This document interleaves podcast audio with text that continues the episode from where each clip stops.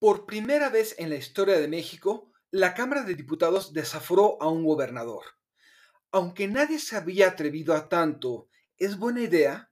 ¿Se logrará justicia o solo se recurre a un procedimiento tan mal diseñado que solo genera espectáculo e impunidad? Realpolitik 101. Comentario político rápido, fresco y de coyuntura con Fernando Duorak.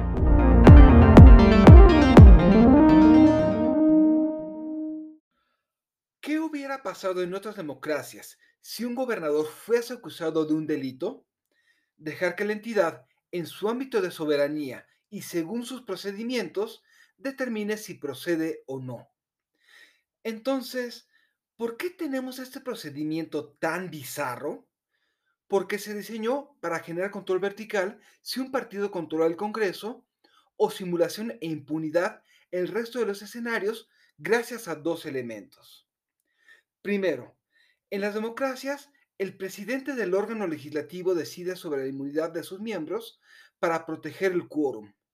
En México, decide la sección instructora, un pequeño grupo de legisladores quienes siguen por criterios políticos.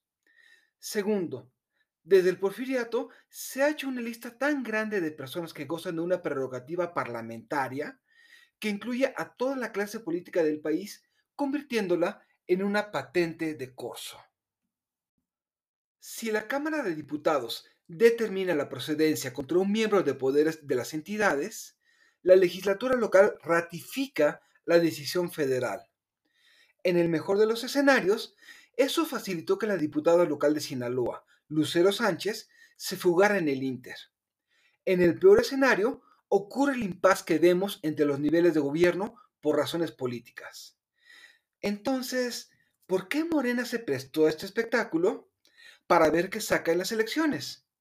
¿Qué puede hacer la oposición? Aparte de esperar que Cabeza de Vaca consiga ser un buen comunicador, hablar claro sobre el bodrio procedimental que tenemos, aun cuando le reste a todos márgenes de impunidad. Soy Fernando Duorak y esto es Realpolitik 101. Hasta la próxima.